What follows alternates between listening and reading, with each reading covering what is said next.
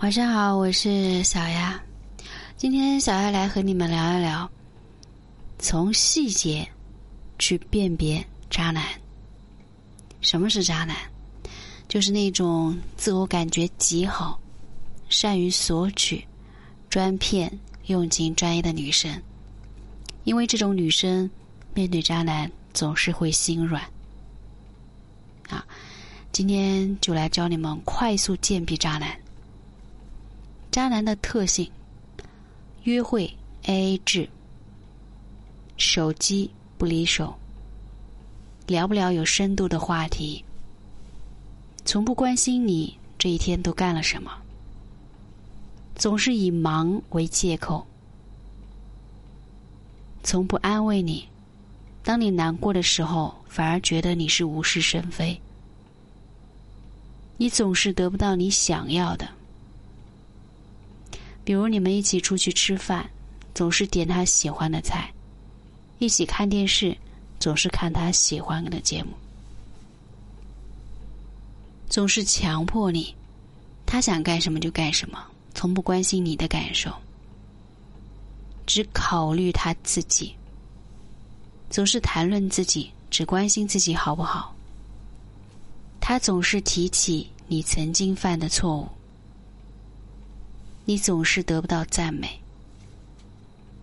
他总是忘了重要的事情，比如生日、纪念日等等。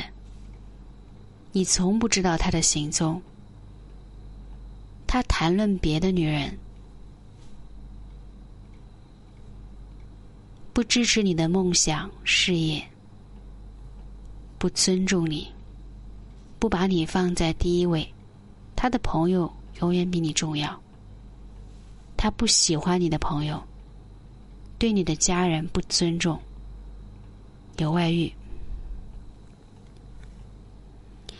渣男对待感情的特征有哪一些呢？第一个特征是对女朋友节俭。常常会算计女友，自己花钱大手大脚，却要求你节俭。动手打女人，家暴是衡量男人是否是渣的重要标准。他们往往会在打过之后，想尽一切办法哄你开心。但要知道，有第一次就有第二次，如果一味的容忍，只会让其变本加厉。